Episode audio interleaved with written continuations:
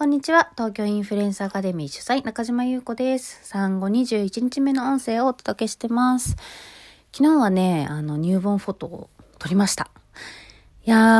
ー、悩んだ末撮ってもらうことにしたんですけど、やっぱ撮ってもらってめっちゃ良かったなって思いました。なんかね、やっぱ、なんていうの？そう、自分で撮ろうかなってちょっと思ってたりもしたんですよ。自分でなんか用意して、そう、可愛く、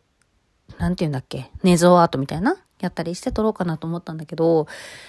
やっぱ全然違いますね。そのプロが作ってくれる、特にポージングかな。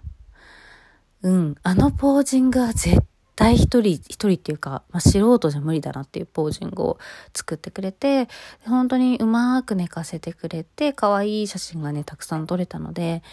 うん、本当にお願いしてよかったなって思います。で、なんかお願いするときにさ、なんて言うんだろうな。なんか長女の時にお願いしたからさ、長男もやっぱお願いしないと不公平になっちゃうかなっていうような気持ちがあったのね。そう、なんか、あの、大きくなった時に、長女が長女の入門フォトのアルバムだけあって、長男は俺のはないのかよ、みたいな風になっちゃったらかわいそうだなっていう思いとかもあったんだけど、うん。それよりも、なんて言うんだろう。なんか自分へのご褒美な気がした。昨日撮ってもらってて。自分っていうのは私ね。で、どこかなあの、お願いした入門フォトのカメラマンさんのサイトに書いてあったのかなちょっと忘れちゃったんですけど、その入門フォトっていうのは、うんと出産を頑張ったお母さんへの贈り物ですみたいなことが書かれてて。で、それ読んだ時は、あ、なるほどね、そういう考え方もあるんだっていうぐらいにしか思ってなかったんだけど、昨日撮影してもらっている、まあ、我が子を見て、というかその空間にいて、あ、本当だ、私への贈り物だわって思ったんですよね。そう。やっぱさ、あの、まあ、出産してから今まで、なんて言うんだろうな、その、我が子と対面するときって基本的に全部自分ごとなんですよね。自分ごと。うん。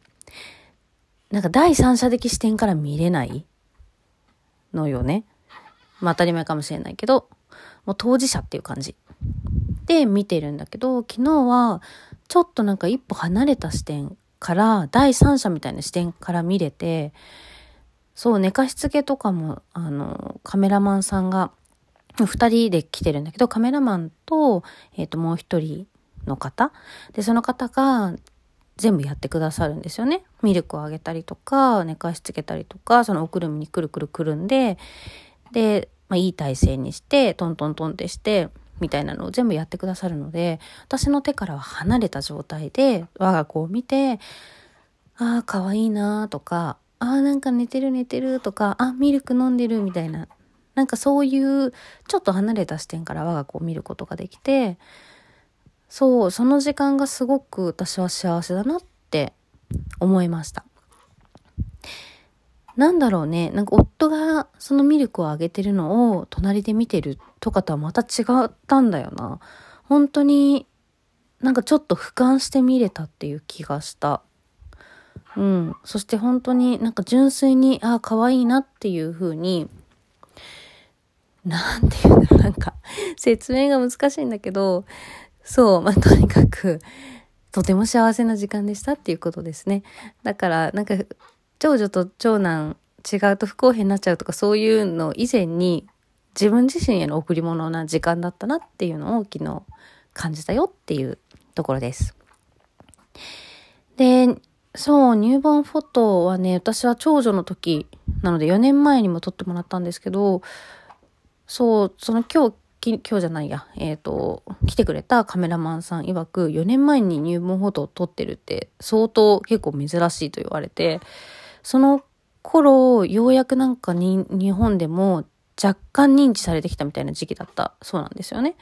確かに私も入門フォトをしてたわけじゃなくて、たまたまマタニティフォトを撮ってもらったスタジオで入門フォトもやってたんですよ。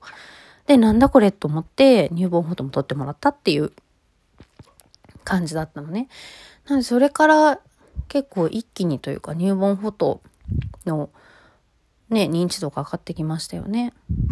うん。ね思います。で、私の生徒さんにも カメラマンさん結構たくさんいるんですね。やっぱカメラマン、カメラ、カメラというか写真とインスタグラムってすごく相性がいいから。で、入門フォトやってる方もいらっしゃるんだけど、うん。まあカメラマンさんだけじゃなくてほんと全部そうなんだけど、やっぱり最近ってさ、どれだけ腕が良くても、どれだけ例えば素晴らしい作品を作っててたとしても、どんなにサービスが良かったとしても、認知されないと届かないんですよねっていうのをすごい感じる。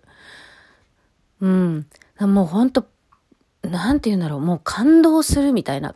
写真を撮ってるカメラマンさんとか、インスタで見かけるんだけど、フォロワー100人とか、だったりするんですよね。で、え、こんなにもうなんか鳥肌立つぐらい素敵な写真撮ってんのにも、もったいないなって思いながらなんか見ちゃうんですけど、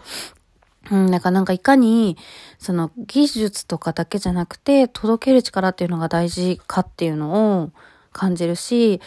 逆に言うと届ける力さえあれば、技術がそこまでなくても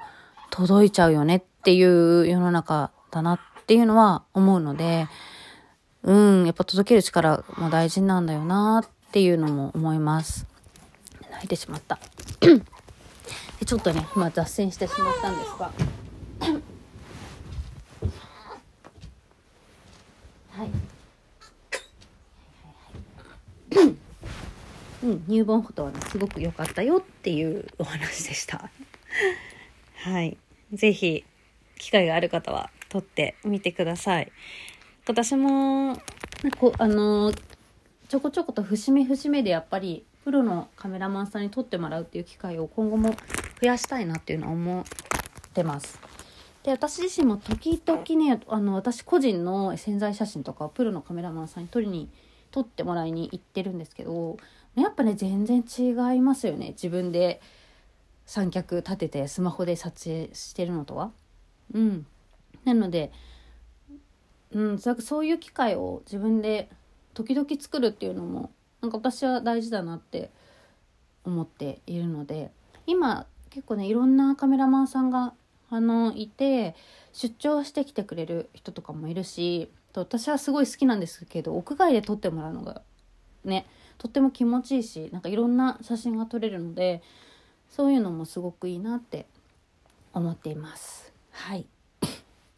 ということで機会があればインスタとかで検索してもね結構いろいろ出てくるので是非機会があれば撮ってみてください。ではでは。